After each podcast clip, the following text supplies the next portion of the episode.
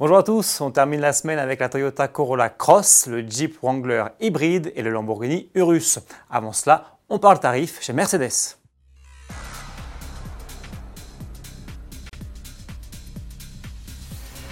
Les commandes sont ouvertes pour la Mercedes classe E restylée. Cela concerne tout d'abord les versions berline, break et all-terrain.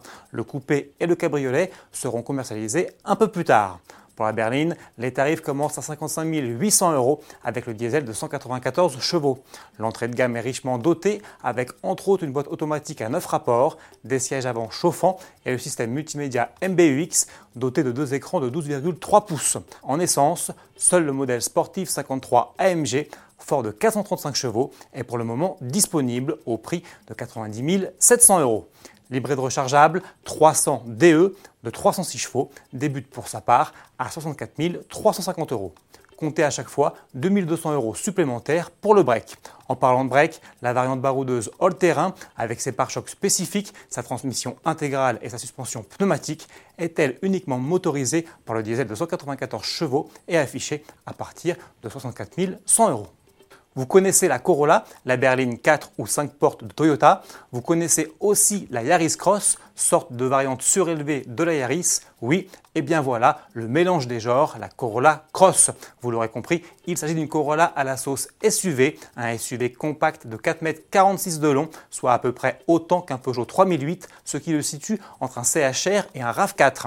Du RAV4, il en reprend d'ailleurs un peu le style avec ses lignes puissantes et sa face abrupte. Pour le reste, c'est un copier-coller de la Corolla, notamment à l'intérieur avec une ambiance soignée et épurée et un large écran central tactile façon tablette. Même chose côté motorisation, puisque l'on retrouve sous le capot le 1,8 litre hybride de 122 chevaux de la berline. Présentée à Bangkok en Thaïlande, la Corolla Cross se destine essentiellement au marché émergent. Elle ne devrait donc pas se retrouver sur nos routes. Annoncé depuis deux ans, le Jeep Wrangler hybride rechargeable arrive lui bel et bien dans nos contrées. La firme l'a annoncé en publiant un premier teaser.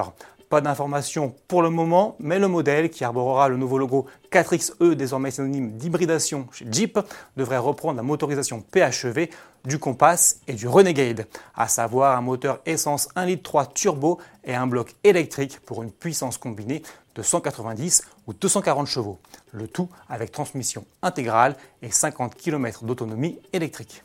Pour terminer, direction l'usine Lamborghini de Sant'Agata Bolognese en Italie, d'où vient de sortir le 10 millième Urus, un chiffre de production symbolique atteint deux ans seulement après le lancement du SUV.